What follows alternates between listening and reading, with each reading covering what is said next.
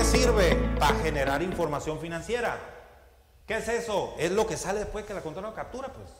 Oye, llega el empresario y dice, pásame las ventas de ayer. ¿Qué es eso? Información financiera. Pásame los costos de las últimas compras. ¿Qué es eso? Información financiera. Oye, ¿cuánto le pagamos de comisiones a los vendedores estos nuevos que entraron? Están vendiendo. ¿Qué es? Información financiera. ¿Qué es la información financiera, Mario? Poder. Es lo que me ayuda a tomar decisiones, es lo que me dice cómo voy, dónde estoy, qué tengo, qué debo y la diferencia de los dos. ¿Cuánto he vendido? ¿A qué margen he vendido? ¿Cuáles son mis costos? O sea, la información financiera es lo que emana de la contabilidad.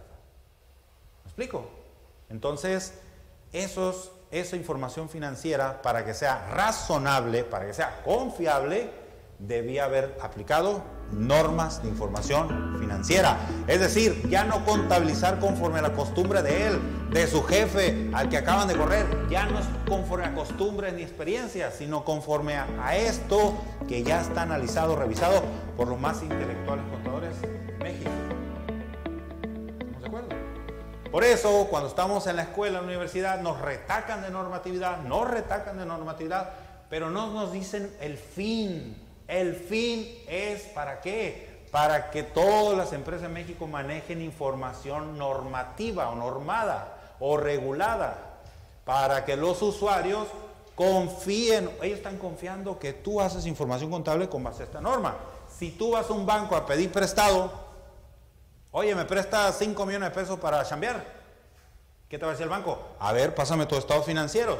Tú le mandas estados financieros. Ellos están confiando que esos estados financieros están elaborados conforme a las normas, porque es para usuarios generales, pues. Yo voy con mi proveedor y digo, oye, me das línea de crédito de, de 3 millones de pesos, ¿y quién eres? Pásame estado Él está confiando, como su contador aplica normas, que esta empresa también aplica normas. ¿Me explico? Es para eso, para que la contabilidad no esté elaborada conforme a criterios míos, mis experiencias, mis tradiciones, costumbres. No, sino guiarme con esto que ya está revisado y normado.